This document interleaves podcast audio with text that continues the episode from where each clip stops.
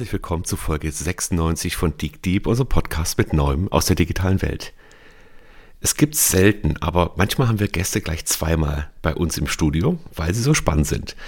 Und unser Gast, der uns heute erwartet, war im April 2018 schon mal da. Das sind viereinhalb Jahre. Eine unfassbar kurze Zeit im Menschenleben und eine unglaublich lange Zeit, wenn man mal so das Murchelan ansieht und sich anschaut, was die Digitalisierung in dieser Zeit alles gemacht hat.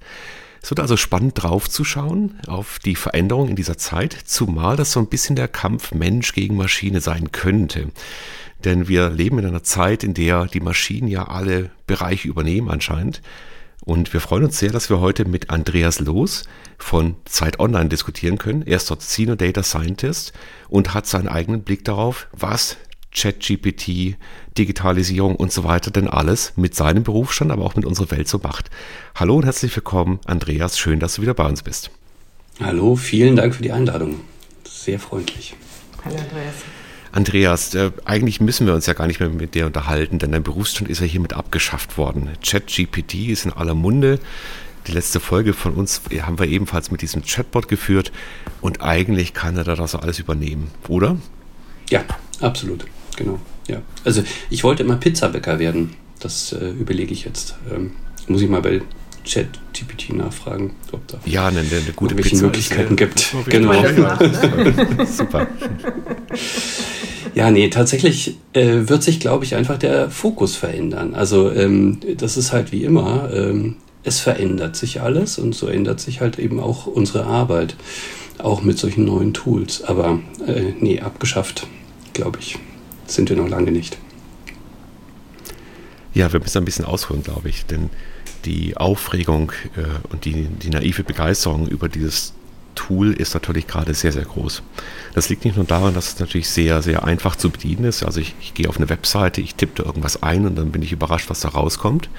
Sondern es liegt auch daran, dass einfach der Umgang mit diesem Tool sich doch massiv verändert hat zu dem, was wir bislang kannten. Ja, wer sich bislang mit der Siri rumschlägt auf seinem iPhone, der weiß, wie unfassbar stumpf und dumm das noch ist. Also das heißt, es ist schwierig, irgendwas zu diktieren, es ist schwierig, irgendeinen Zusammenhang herzustellen. Und das hat sich schon massiv verändert. Habt ihr denn in der Redaktion von Zeit Online auch schon mit, mit dem, diesem Thema, mit dem Chatbot, mit GPD und so weiter zu tun gehabt? Also wir experimentieren damit ganz viel rum ähm, in verschiedenen Abteilungen. Wir sind ja inzwischen ein sehr, sehr großer Laden geworden. Seit äh, den letzten vier Jahren äh, sind wir sehr gewachsen. Ähm, und da gibt es äh, eine ganze Reihe Abteilungen, ähm, also äh, die sich journalistisch vor allem damit auseinandersetzen, was man damit alles machen kann, um das einfach darzustellen den LeserInnen ähm, was so die Möglichkeiten sind. Ähm, so in der Produktions-, auf Produktionsseite nutzen wir Jet, äh, ChatGPT nicht. Ähm, ich weiß, da gibt es so vage Überlegungen, aber da, ehrlich gesagt, bin ich da nicht so richtig drin, ähm, wer sich da wie äh, positioniert oder so.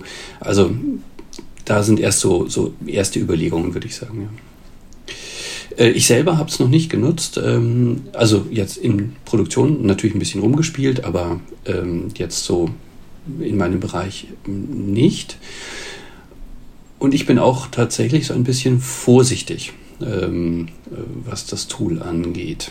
Ich habe vor ein paar Tagen, das fand ich ganz nett, einen Blog-Eintrag gelesen von einem Statistiker, der ähm, sagte, äh, er hätte das einfach mal ausprobiert und äh, hätte ähm, eingegeben, programmier mal, in, mir mal bitte in R äh, eine lineare Regression ähm, mit so ein bisschen Spezifikation drumherum. Und ähm, das hat dann GPT-artig gemacht. Da war er völlig von den Socken. Und dann stellte er so ein paar fachliche Fragen dazu, was denn die, die Koeffizienten jetzt bedeuten und ähm, was denn so eine Regression jetzt auch bedeutet und so. Und ähm, da wurde dann das Tool immer falscher. Also hat mit, mit äh, großer Sicherheit und Werf dann etwas behauptet, was einfach statistisch äh, nicht nur Unsinn, sondern auch fehlerhaft war. Ähm, und äh, da habe ich äh, so ein bisschen aufgehorcht, weil das ist tatsächlich auch so ein bisschen das, was ich in, in die Richtung, in die ich denke. Ähm, also meine Kritik oder mein, meine Vorsicht begründet sich auf zwei, in zwei, auf zwei äh, Argumenten im Wesentlichen. Das eine Argument ist, ChatGPT lernt aus der Vergangenheit äh, und nichts ist so konservativ wie KI. Also ähm, wenn man ähm, immer nur statistisch aus der Vergangenheit ähm, lernt und die wahrscheinlichste Lösung, die in der Vergangenheit funktioniert hat, in der Gegenwart nachmacht, dann bleibt man eben in der Vergangenheit verhaftet. Es ist keine Kreativität, keine echte drin. Und der Wahnsinn, der in Menschen drin steckt und der Zufall und dieses, dieses Verrückte, diese, das, was, was KünstlerInnen ausmacht oder so, ja, das haben die halt einfach nicht. Das können die nicht haben. Das ist einfach nicht drin. Und das Zweite, ähm, also obwohl natürlich viel Zufall drin steckt, muss man ja sagen, ja, also das schon, ja, aber äh, im Wesentlichen wird erwartet und auch darauf trainiert und getestet, ob die Vergangenheit schön nachgemacht wird. Das ist ja auch der Wert, nach dem optimiert wird. Ja. Und äh, die zweite Kritik ist, ähm, die, die Frage nach der Sicherheit. Also wie sicher kann ich denn sein, dass die Lösung, die daraus kommt, äh, richtig ist? Wie kann ich denn evaluieren, ähm, ob das alles stimmt?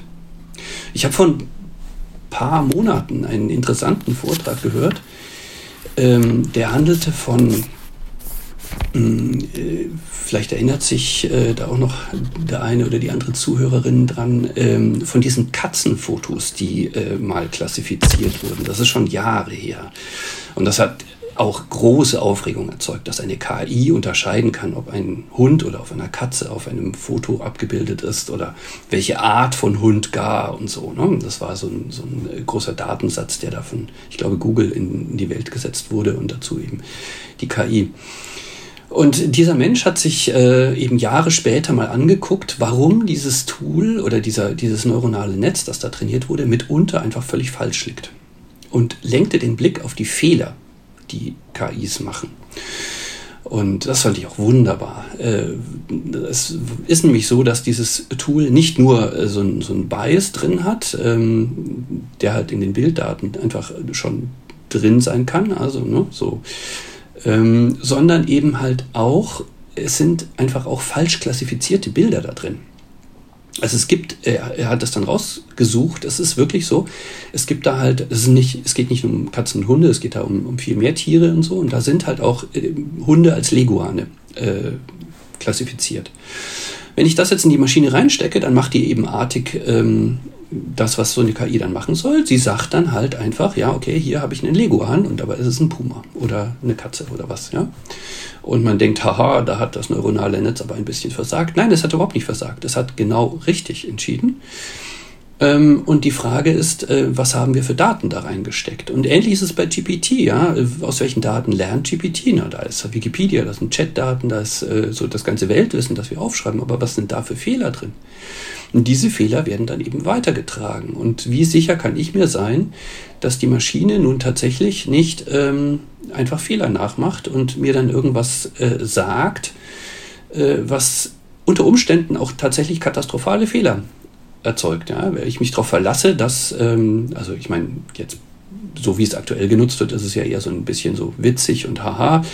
Ähm, da da ähm, lasse ich jetzt mal einen Anfang von einem Schulaufsatz äh, mir erzeugen oder, oder so, ja, und ähm, schmunzel dabei. Aber äh, was, wenn wir äh, wirklich Produktion damit steuern, wenn wir da wirklich ähm, äh, sozusagen Verantwortung abgeben an die Maschine? Können wir das? Ja? Und äh, da wäre ich sehr, sehr vorsichtig. So, jetzt habe ich lange geredet. Also, du weißt ja, Andreas, bei Film kann ich dir da aus vollem Herzen zustimmen, vor allem was die Qualität der Inputdaten betrifft. Das ist ja auch so eins meiner äh, Steckenpferde. Was mein Eindruck schon in den zwei Wochen, in denen ich sozusagen das Internet beobachtet habe, wie man mit dem neuen Tool umgeht, ähm, ist, dass äh, was sich da herauskristallisiert, wahrscheinlich weniger ein Ablösen ist, sondern äh, das mhm. Miteinander mhm. arbeiten. Ja? Also wie, wie äh, das Beispiel, das du vorhin nanntest mit dem Statistiker, der die Regression da wollte, ähm, die Frage, was das eigentlich ist, ja, würde man im Normalfall ja gar nicht stellen, weil sonst man gar nicht nach der Regression gefragt hätte, ja, sondern das ist ja im Prinzip ein Arbeitstool, was mir erleichtert, zum Beispiel Code zu generieren für eine Analyse, bei der ich sonst viel mehr Zeit bräuchte. Ja, oder wenn ich ähm, was weiß ich, eine Webseite programmieren will, dass ich sozusagen den ersten Aufschlag, die erste Hülle, so wie den Schreiber, Schrei äh, Writers Block, ja, äh, den, den Anfang vom Schulaufsatz hinkriege, aber dann tatsächlich die Geschwindigkeit äh, sich total verändert, mit der Dinge produziert werden können. Ja? Also da kann natürlich ein künstlerisches Element dann auch wieder reinkommen oder ähm, durch die verschiedenen Prompts und ähnliches, aber was was, äh, es kommt mir vor, als äh, bewegen wir uns sehr schnell auf eine Situation, in der man abgehängt wird, wenn man so ein Tool nicht nutzt, weil man einfach für manche Dinge wesentlich länger Zeit braucht. Und das kann ich mir im journalistischen Kontext natürlich auch gut vorstellen. Ja, also du meinst jetzt so Richtung ähm, Texte schreiben? Texte schreiben, Code schreiben, programmieren, also mhm. dass sozusagen das wirklich ein Assistent ist und weniger ein mhm. Ersatz. Ja, also da, das, ich weiß nicht, Christoph, wie du das siehst in deinem Arbeitsumfeld, aber das ist mein Eindruck. Ja, also ich, ich denke mal, ein erster wirklicher Unterschied ist ja die Zugänglichkeit jetzt von, von Wissen. Und ähm, das ist gleichzeitig, also ich, ich habe jetzt einen Werkzeugkasten, ich weiß, der hat, ein, das ist nur noch eine Textzeile und dann kann ich alles Wissen dieser Welt gefühlt äh, zugreifen. Und das ist aber genau die große Schwierigkeit. Also wenn ich zu Wikipedia gehe, weiß ich ungefähr, auf welchem Qualitätsstandard sich Wikipedia bewegt. Ich kann sogar nachvollziehen, wer welche Diskussion wie manipuliert hat oder reingegangen ist und so weiter. Also der Werkzeugkasten ist relativ gut definiert und ich weiß, dass Fehler da sind. Ich kann aber ungefähr abschätzen, was da passiert und ich kann sogar nachschauen, was passiert. Das ist hier anders. Und das ist übrigens aber auch erstmal kein Vorwurf von OpenAI, denn der Disclaimer am Anfang ist ganz klar. Erstens, das ist ein Research-Tool. Zweitens, äh, wir haben keinen Link zu den Datenquellen und so weiter. Drittens, die können auch gravierend falsch sein. Was aber passiert, ist das, das, Gegenteil. Die Menschen sehen das und können jetzt Code nehmen. Ob der Code aber zum Beispiel, also Text oder Computercode oder was auch immer das Ergebnis ist, in welcher Weise das aber Fehler enthält, fachliche Fehler, programmiertechnische Fehler, was auch immer, ist völlig unklar. Und die Situation ist vielleicht ein bisschen so, wenn er mal ganz weit zurückgeht. Es gab mal den Schriftsetzer, ja, der, der konnte ein Buch setzen mit, mit seinen Lettern und einem Bleisatz. Dann gab es DTP, Desktop Publishing Programme, DPT so. Ähm, also unglaublich ähm, komplexe, teure Sachen. Und dann gab es Word. Ja, und dann konnte jeder auf einmal Texte produzieren und Layout und so weiter. Und alles war fürchterlich. Ja weil natürlich Word überhaupt gar keine Rücksicht genommen hat auf gutes Layout, auf einen guten Buchsatz und so weiter. Die nächste Iterationsstufe waren dann wieder alle möglichen Tools, die dann auf einmal es einfach gemacht haben, vermeintlich eine, eine, tolle Weihnachtskarte zu designen. Also wenn man heute auf Canva oder sonst was geht, dann, dann kann jeder auf einmal irgendwas Nettes machen. Ne? Also ich glaube, diese Schweinezyklen von erstmal wird was zugänglich, dann wird alles schlechter ja, und die Expertise, die vorher da war, die, die verschwindet auf einmal, die löst sich auf, weil es jeder tun kann. Um dann wieder herauszukristallisieren, da ist aber noch mehr dahinter. Also wenn ich ein gutes Computerprogramm schreiben will, muss ich nicht nur einen Code irgendwo rauskopieren, sondern ich muss verstehen, wie die Architektur meiner Software sein soll, wie die Schnittstellen sein sollen. Wenn ich ein guter Journalist sein will, muss ich verstehen, welche Quellen denn zuverlässig sind und so weiter. Aber wir sehen, glaube ich, einfach in dem langen Bereich, wo Gebrauchstexte geschrieben werden, wo mal irgendjemand ein Skript schreiben muss und so weiter, da werden wir sehen, dass es einfach jetzt komplett automatisiert geht. Ja, da gebe ich dir recht. Also richtig, äh, ich erinnere mich zum Beispiel an die Büroklammer, die immer so an den Bildschirm klopfte bei Word, ne, so als Assistent. Das meistgehasste ähm, Computerprogramm der Welt. Genau, da ist natürlich GPT deutlich besser. Ähm, und äh, ja, ich, äh, ja, gebe ich dir recht. Ähm, Gebrauchstext, da kann man sich natürlich dann jetzt auch noch fragen, also was ist dann da so ein Gebrauchstext, was für, also ich habe ja jetzt schon so Assistenten, die mir meine Mail vorformulieren. Äh, wenn ich in Outlook eine Mail schreibe, kriege ich erstaunlich gute Vorschläge, was passen könnte als Antwort und so. Da steckt wahrscheinlich auch GPT dahinter, würde ich mal sehr stark vermuten. Ähm, äh, ja, äh, ist so. Äh, Im Journalismus muss man jetzt wirklich aufpassen. Also man muss das äh, auseinanderdividieren. So. Also Gebrauchstexte ja. Im Journalismus ist das A und O die Quelle. Und wenn ich jetzt da so ein Tool dran setze und das mir den Text vorschreibt, ähm, das funktioniert vielleicht, aber wirklich mit einem ganz, ganz, ganz großen vielleicht äh, noch in so in so einem feuilletonistisch-magazinigen Gefühlsbereich, wo ich ähm, vielleicht dann auch als Inspiration genau diesen Writers Block, genau das, was du auch angesprochen hast, Frauke, erstmal überwinden will und dann was ganz Lockeres noch und dann baue ich noch meine eigenen Erfahrungen mit rein und auf Quellen kommt es da jetzt auch nicht so an und so. Das ist aber eine Zone, die würde ich persönlich, und da spricht jetzt der Journalist aus mir, äh, schon eher so in die Literatur oder Fiktion äh, packen. Also da haben wir eine lange Diskussion im Journalismus, wie viel Journalismus da das eigentlich ist, dieser New Journalism, dieses, äh, ne? also wo es, wo es tatsächlich so in den Bereich der Fiktion schon geht oder, oder eben extrem persönlicher Eindruck. Die Kernzone des Journalismus, äh, da kannst du es einfach vergessen. Da ist, also ich nutze, wenn ich Wikipedia zum Beispiel nutze, jetzt im Journalismus, ähm, nutze ich Wikipedia eigentlich nur als Suchmaschine. Ich äh, suche mit Wikipedia äh, mir das Thema, dann scrolle ich ganz runter, äh, überfliege kurz, was Wikipedia so schreibt, scrolle runter und suche mir die Quellen. Und dann gehe ich in die Quellen. Ähm, und ich glaube, das ist weit verbreitet. Und da nützt mir GPT überhaupt gar nichts. Jetzt auf der anderen Seite im Programmieren. Äh, da gibt es ja schon seit langem Ansätze, ähm, das Programmieren zu vereinfachen. Es gibt so äh, Tools, dass man so mit, mit Blöcken quasi Visual Code zusammenschiebt. Programme. Genau, ja. Es gibt, ähm, letztlich ist äh, dieses ganze, wir verpacken Sachen in Libraries und laden uns dann irgendwelche Libraries, ähm, ist ja eigentlich auch schon dieses, es ist alles vorgeschrieben, man muss es nur noch äh, mit zwei Zeilen laden. Ich, äh, wenn ich Bird nutze, ähm, dann brauche ich im Grunde nur drei Zeilen und ein bisschen PyTorch und schon habe ich ein, ein Sprachmodell, das über Wochen trainiert wurde vorher und ähm, habe unglaubliche Möglichkeiten damit. Ähm, und das sind wirklich, es sind kaum mehr als, also vielleicht sind es fünf Zeilen Code in Python und dann, dann hat man das Modell. Die große Gefahr, die auch da immer dahinter steckt, und das ist etwas, was so im Programmieren viel zu wenig ähm, berücksichtigt wird, ist, was ist denn da eigentlich in dem Paket? Was passiert denn da eigentlich drin? Und äh, auch da hilft mir GPT eigentlich jetzt gar nicht. Na, da habe ich ein schönes Ergebnis, dann kann ich, hey, cool, hier irgendwelche fancy äh, Sachen mitmachen mit dem, mit dem Produkt, das mir da am Ende ausgespuckt wurde. Aber was passiert denn da unter der Haube? Also was, was macht denn das, das Paket? Ja? Ist die Statistik, die ich jetzt hier ausrechne, eine, ist das überhaupt richtig, das Modell? Passt das auf die Wirklichkeit? Habe ich die richtigen Verteilungen gewählt? Äh, welche Annahmen stecken da drin?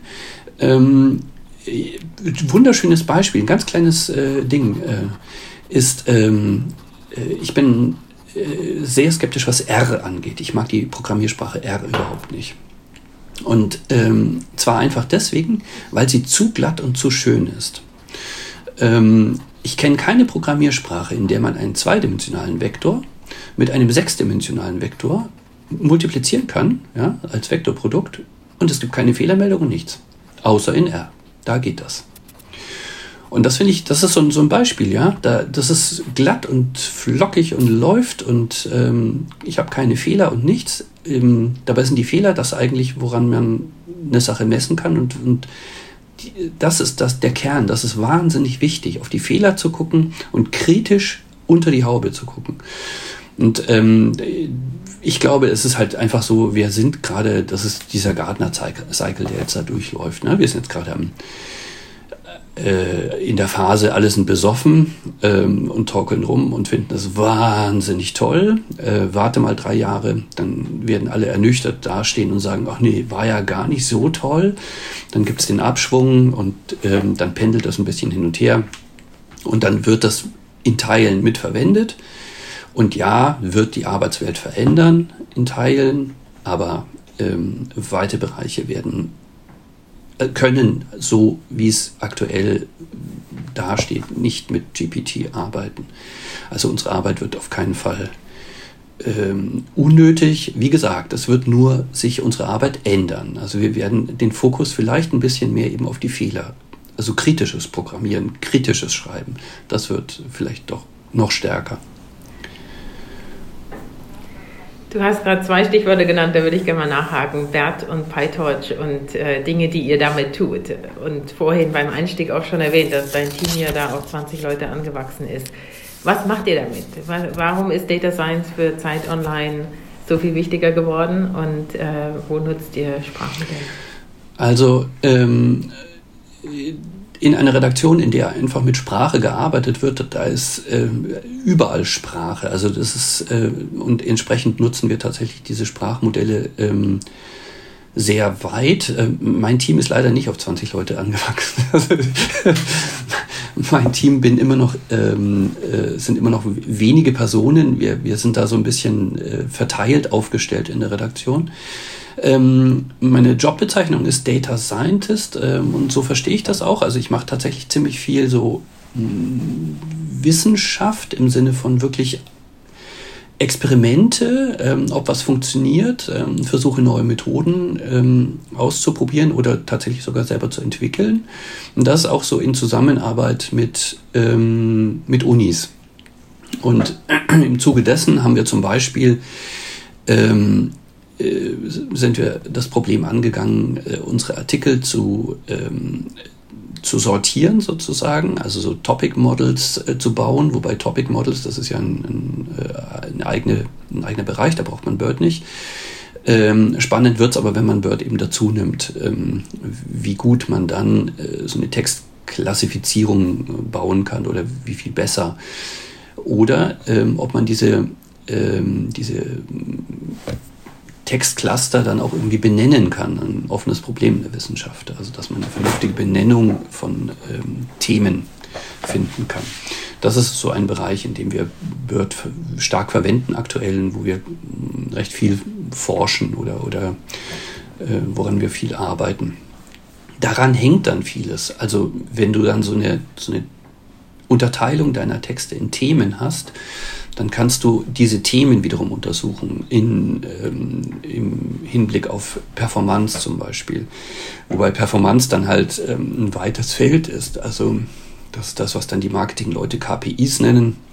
Und was du als KPI definierst, ähm, das äh, ist mehr oder minder dir überlassen, beziehungsweise das ist dann das, was du halt ans Modell dran klebst als Zielfunktion. Ne?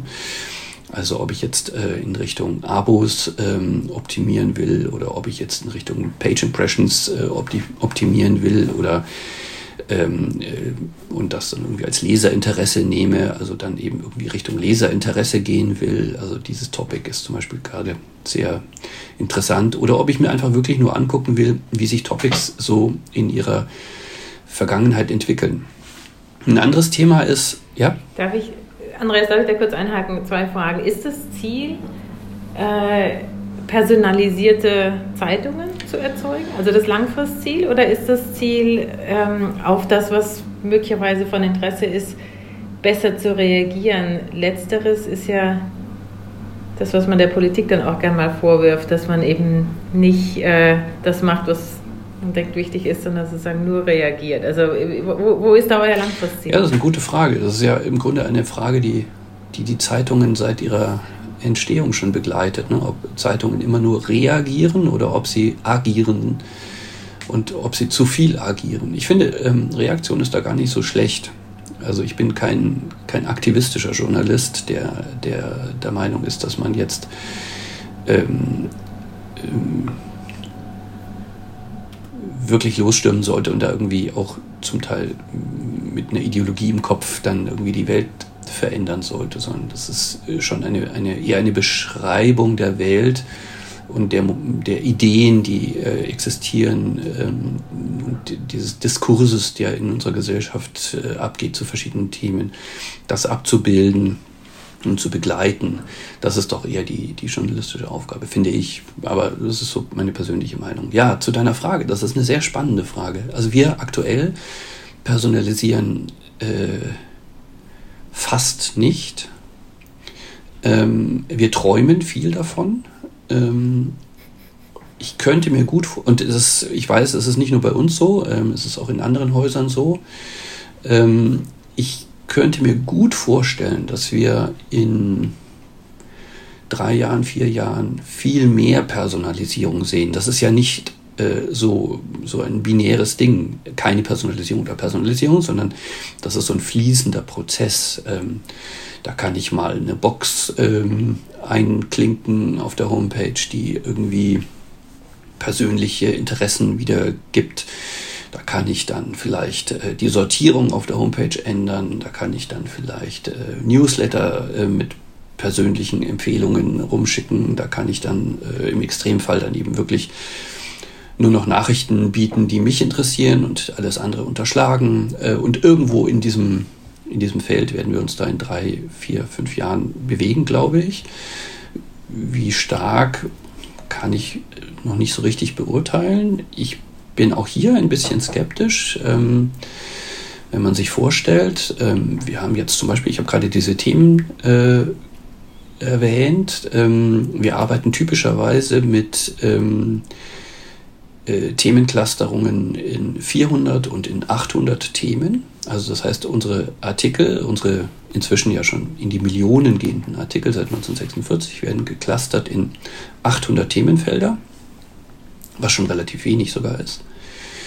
Und ähm, jetzt kommt äh, Frauke ähm, oder Christoph kommen auf die Seite. Ähm, das ist schon ein Glücksfall, wenn ihr auf die Seite kommt. Ähm, und ähm, ihr seht von diesen 800 Themen, na, sagen wir mal, vielleicht 20, aber das ist dann schon ein sehr bunter Tag könnten vielleicht eher 10 sein. Das wäre dann wahrscheinlich so eher das Normale. Weil ihr ja auch nicht die ganze Homepage durchscrollt, ihr guckt nicht den ganzen Bereich an, sondern ihr guckt halt vielleicht die erste Hälfte der Homepage an. So, und dann habt ihr also 10 Themen, von denen haben euch leider gar keine interessiert. Ähm, ihr geht also wieder weg ähm, oder Frauke hat eins gefunden und hat es angeklickt. Ähm, dann wissen wir jetzt von 800 äh, Themen, äh, dass Frauke sich für eines interessiert hat. Wir, wir wissen es noch nicht mal, wir ahnen es eher so. Vielleicht hatte ich nämlich auch einfach nur der, die Überschrift angesprochen oder ähm, ja, dass wir da eine, eine tolle Reportage hatten drüber. Ähm, und der Fakt, dass es eine Reportage war und kein Interview, das war der, der Punkt. Okay, aber wir ahnen jetzt, dass dich da eines von 800 Themen interessiert hat. Von Christoph wissen wir leider gar nichts. Wie ähnlich seid ihr euch denn jetzt in euren Interessen? Es ist einfach nicht zu sagen. Ja?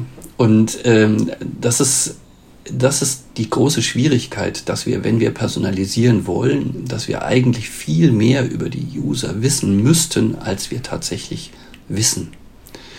Es wird immer so gesagt, naja gut, dann werden Cookies geschrieben und so, ja.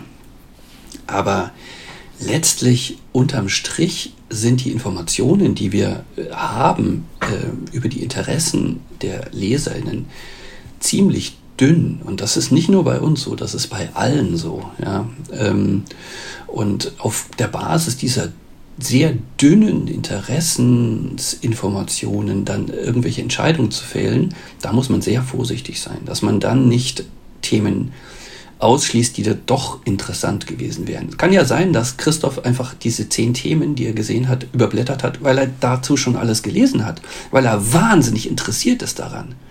Ja, aber weil Christoph eben eh schon in seinen Blogs und so um, morgens um 6 Uhr bereits alles gelesen hat, ja, ist das eigentlich im Grunde durch das Thema. Ja. So Oder aus, noch, ja. noch schlimmer, noch schlimmer, er hat auf dem iPhone alle Artikel auf Zeit Online dazu gelesen.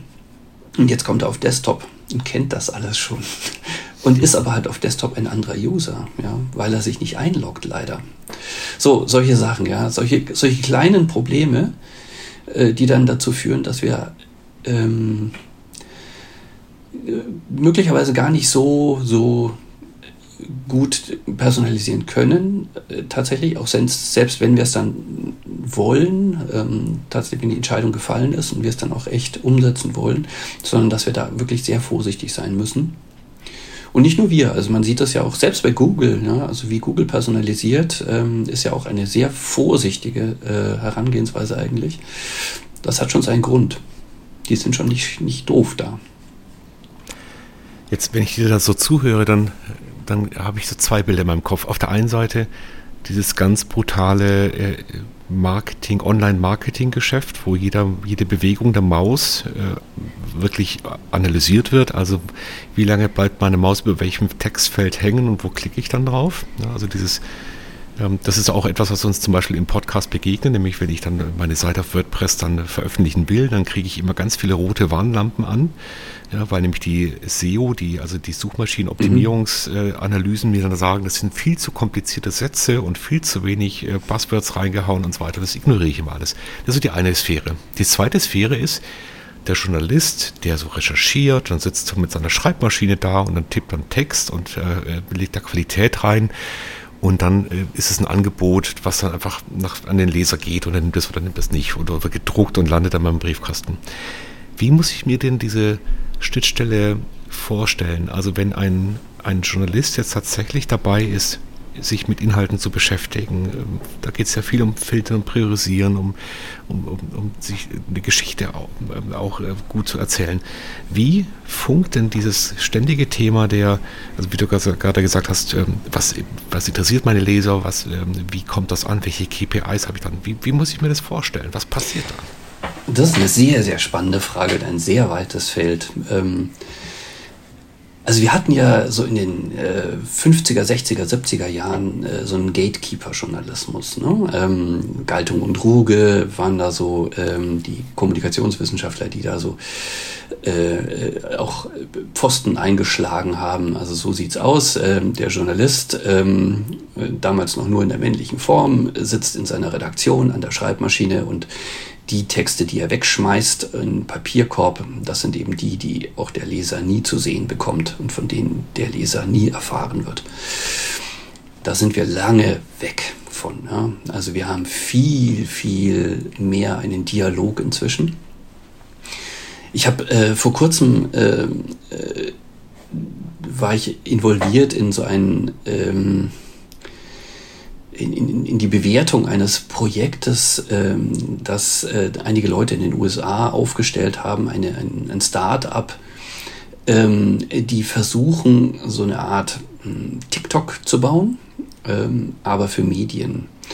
Ähm, und was sie machen, ist, äh, sie stellen verifizierte, ähm, richtige Nachrichten zur Verfügung.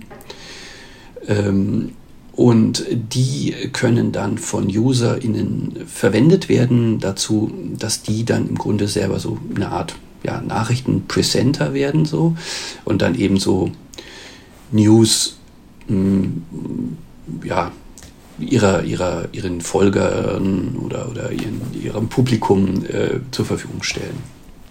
Ähm, das ist im Grunde ein, der Wunsch, die Wirklichkeit zurückzudrehen ich, ich fand das total lustig, dieses Konzept. Ähm, das geht so an TikTok vorbei eigentlich. Äh, das ist Gatekeeper-Journalismus. Das ist, sie, sie filtern, sie geben die News vor und das ähm, ist dann das, was die User machen. Das ist oder der Ausgabekanal ist dann bunt, ja, oder vermeintlich ja, bunt. Ja, ja mhm. genau, ganz genau. Ja.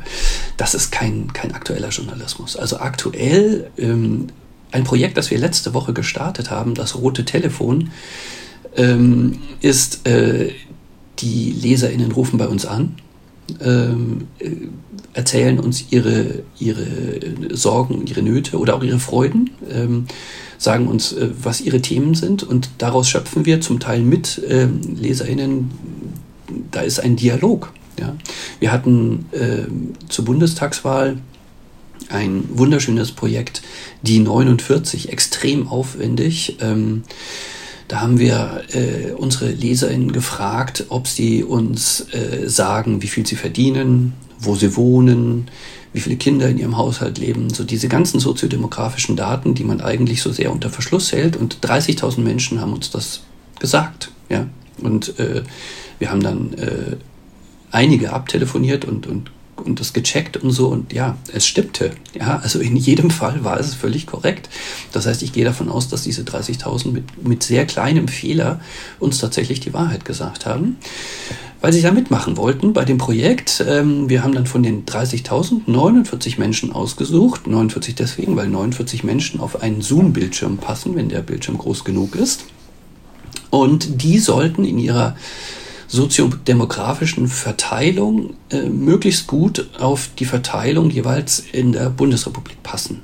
Also wir wollten äh, die korrekte Verteilung Männer, Frauen, wir wollten die korrekte Verteilung ähm, im Einkommen zum Beispiel, die Einkommensverteilung, wir wollten die korrekte Verteilung Stadt-Land. Ähm, das ist nicht repräsentativ natürlich. Ja? Also wir haben keine keine Querverbindungen. Ne? Es, ist, äh, es gibt ja da so, also wenn ich auf dem Land wohne, verdiene ich vielleicht äh, typischerweise weniger und so. Und diese, diese äh, Multivariaten, die haben wir nicht berücksichtigt. Wir haben wirklich nur einzeln die Verteilungen uns angeguckt. Aber ähm, das ist natürlich auch ein, ein ganz interessantes Spiel so. Ähm, haben das dann schön optimiert. Da konnte ich dann endlich mal wieder ganzzahlige lineare Optimierung machen ähm, und äh, hatten dann unsere 49 und haben mit denen äh, über ein halbes Jahr lang ähm, regelmäßig gezoomt. Ähm, immer wieder. Ähm, zum Teil war das äh, wöchentlich.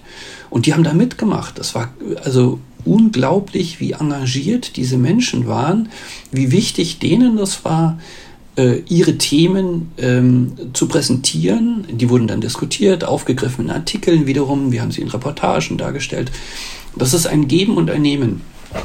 Es gab am Ende einen, einen kleinen, ähm, ja, man könnte fast sagen, Abschlusskongress, äh, so.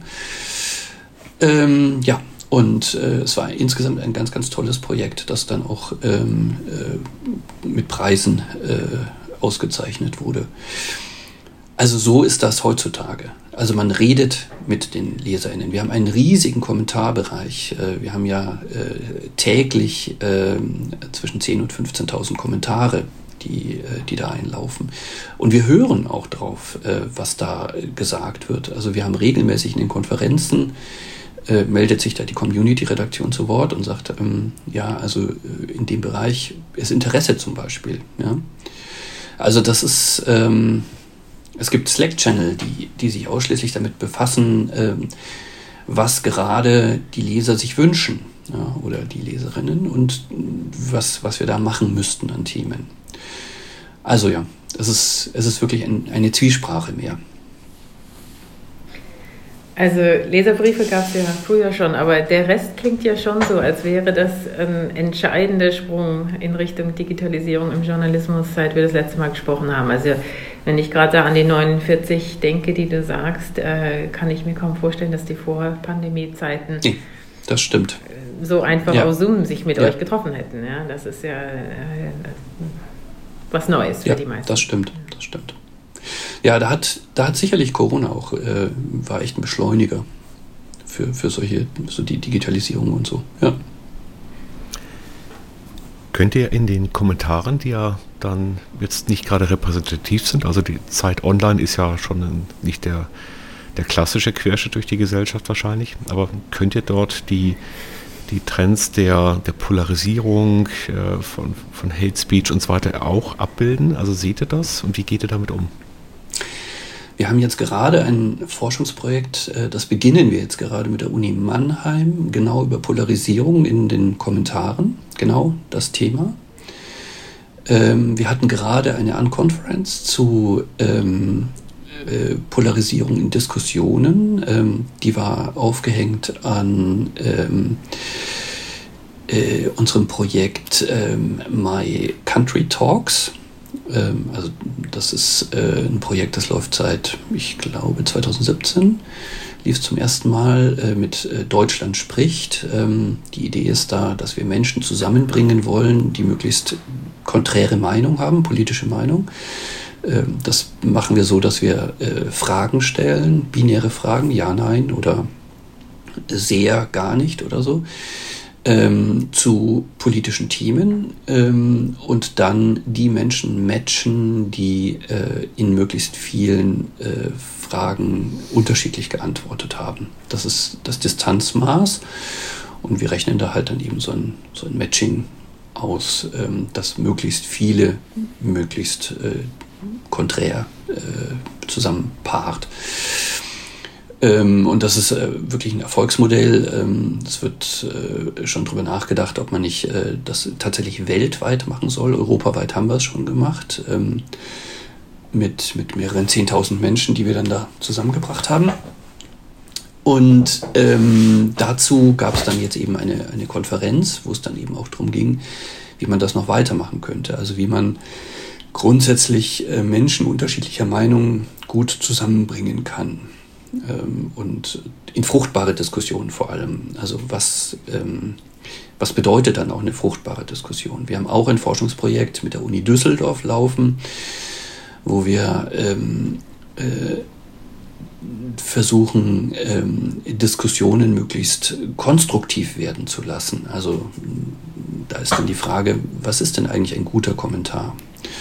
Ähm, was, was, äh, wie, was zeichnet den so aus? Ja? Der ist äh, vielleicht zum Beispiel empathisch, der bezieht sich auf den Vorhergänger, ähm, der, der greift Argumente auf, der argumentiert selber. Ähm, der ist äh, nicht, äh, natürlich enthält er sowieso keine Hate Speech, aber Hate Speech, das Thema Hate Speech an sich ist, glaube ich, ziemlich durch. Also das ist äh, so in der Forschung aus meiner Sicht war das so die letzten zehn Jahre total aktuell. Auch da wieder so ein Gardner-Cycle. Ähm, ich glaube, es hängt sehr vom Medium ab. Manche Medien haben große Probleme mit Hate Speech. Ähm, ich kenne Medien, die haben, äh, die, die löschen bis zu 50 Prozent ihrer Kommentare. Das ist unglaublich, wie viel äh, da als Hate klassifiziert wird oder werden muss. Ähm, bei uns ist das deutlich, deutlich weniger. Ähm, und äh, insofern ist Hate bei uns, bei unserer speziellen Leserschaft vielleicht auch gar nicht das Thema, sondern also unser Fokus ist aktuell tatsächlich viel mehr so Richtung konstruktive Kommentare, positive Kommentare. Ja. Das finde ich ganz spannend, weil wir natürlich ja diese auch Diskussion um die äh, Echokammern, um die Bubbles und so weiter in den letzten Jahren stark hatten. Ähm, und das heißt also, ihr, ihr forscht gerade aktiv auch an der Frage, wie kann man denn ähm, durch Algorithmen letzten Endes ja genau wieder Menschen zusammenbringen, unterschiedlicher Meinungen. Ja, definitiv. Ich merke das selber sehr stark, auch äh, wenn ich äh, zum Beispiel auf LinkedIn bin. Ich lese nur meine eigenen Botschaften. Also ich lese nur die Botschaften von meinen direkten Kontakten von meiner eigenen Firma. Und es ist sehr schwierig, eigentlich irgendwas an, an Nachrichten zu bekommen, was nicht in meinem Interessensbereich reinfällt. Kannst du das auch andersweitig sehen, dass man eigentlich erkennt, dass man so eine, eine Falle selber tappt, dass man eigentlich auch das Spektrum an möglichen Interessenten, Käufern, Lesern gar nicht ausschöpft? Ja, ich glaube, das ist so ein bisschen das Problem mit, ähm, es gibt dieses, dieses, diese Phrase von Reisen bildet. Äh, ich glaube das nicht. Ich glaube, Reisen bildet nur dann, wenn man bereit ist, sich bilden zu lassen. Ähm, und wenn ich, ähm, äh, wenn ich jetzt in, in mein Ressort fahre ähm, und da gated äh, am Pool liege und äh, am Abend. Äh, genau. genau ja, ähm, dann werde ich nichts vom Land mitbekommen und äh, werde mich auch nicht wirklich inspirieren lassen. Und wenn ich bereit bin, das zu machen, äh, dann kann ich da auch in so ein Ressort fahren. Ich werde aber dann eben nicht nur am Pool liegen, sondern ich werde dann eben halt auch durch die Straßen der Stadt gehen und ähm, mit Leuten reden und ähm, keine Ahnung, also dann eben in Kontakt treten. Und so ähnlich ist es, glaube ich, mit, der, mit den Bubbles. Ähm, es gab jetzt gerade den Spotify-Jahresrückblick. Jetzt äh, kommt ein kleiner Einblick in meine Privatsphäre. Ähm, ich bin bei Spotify ein Abenteurer. Ich, also als, als der Jahresrückblick kam, habe ich dann mit meiner Tochter verglichen und so und wir haben geguckt, wie viele Künstler jeweils jeder von uns gehört hat und so. Und, ähm, und ich war stolz, ähm, dass ich äh, im, im Laufe des Jahres mehrere tausend Künstler gehört habe und Künstlerinnen und da sehr weite Interessen habe und eben als von Spotify als Abenteurer klassifiziert wurde, ähm, weil ich äh, permanent auf der Suche nach neuer Musik bin. Und als ich angefangen habe mit Spotify ähm, vor ein paar Jahren, äh, da habe ich noch gedacht, oh je, oh je, da werde ich jetzt äh, wird mir das passieren, was mir eben zum Beispiel auch bei LinkedIn passiert. Ich werde in einer Bubble bleiben. Ich werde immer meine gleiche Musik hören. Und genau das Gegenteil ist eingetreten. Ich glaube, man muss die Tools nur richtig nutzen. Dann, ähm, dann funktioniert das. Und die Tools müssen es aber auch erlauben. Und damit komme ich jetzt auf deine Frage zurück. Ich glaube, wenn ein Tool einem immer die Möglichkeit bietet, ähm, und das muss es, ähm, rauszugehen aus der Bubble. Äh, und das zum Beispiel LinkedIn macht das, glaube ich, nicht gut. Also mir passiert das nämlich genauso bei LinkedIn, dass ich im Grunde nur aus meinem Freundeskreis Empfehlungen bekomme und gar nicht die Möglichkeit kriege, rauszugehen, äh, so in andere Themen zum Beispiel, also dass mir andere Themen vorgeschlagen werden, was zum Beispiel Pinterest sehr gut macht. Ja, also bei Pinterest habe ich so das Gefühl, ähm, da gibt es andere Probleme, aber so diese, diese Themenvorschläge, die mich rausführen aus meinen, meinen, meiner Bubble, äh, das funktioniert da ziemlich gut. Ähm, das muss man natürlich dann auch so äh, bei so einer Personalisierung zum Beispiel mitdenken. Ja? Also bist du ein Typ, der raus möchte aus der keine Ahnung, Basketball-Bubble. Ja, wir haben hier auch Artikel zur Fußball-WM zum Beispiel.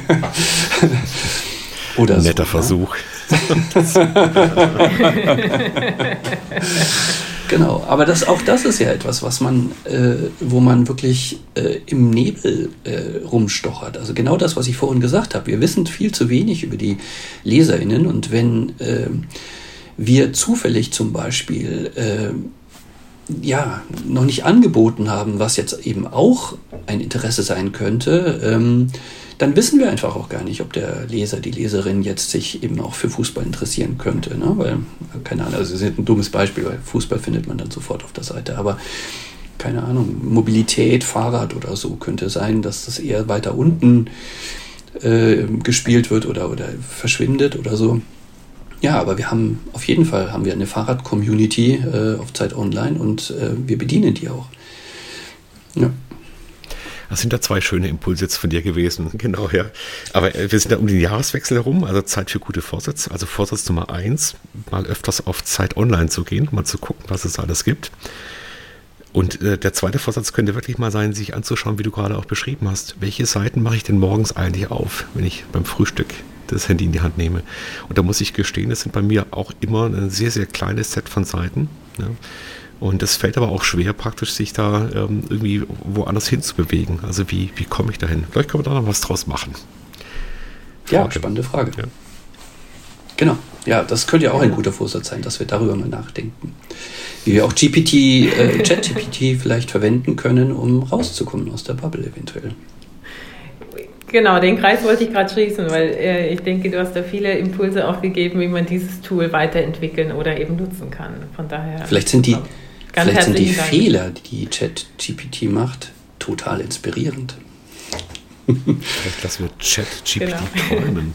Genau. Ja, also es ist eine spannende Zeit für uns. Ich glaube, was auf jeden Fall positiv ist, ist die, die Möglichkeiten, die wir selber haben, durch die Digitalisierung, die sind nochmal weiter aufgegangen. Also das, was wir im Zugriff haben. Und gleichzeitig äh, sind die Anforderungen an uns, damit kompetent umzugehen, nochmal gestiegen.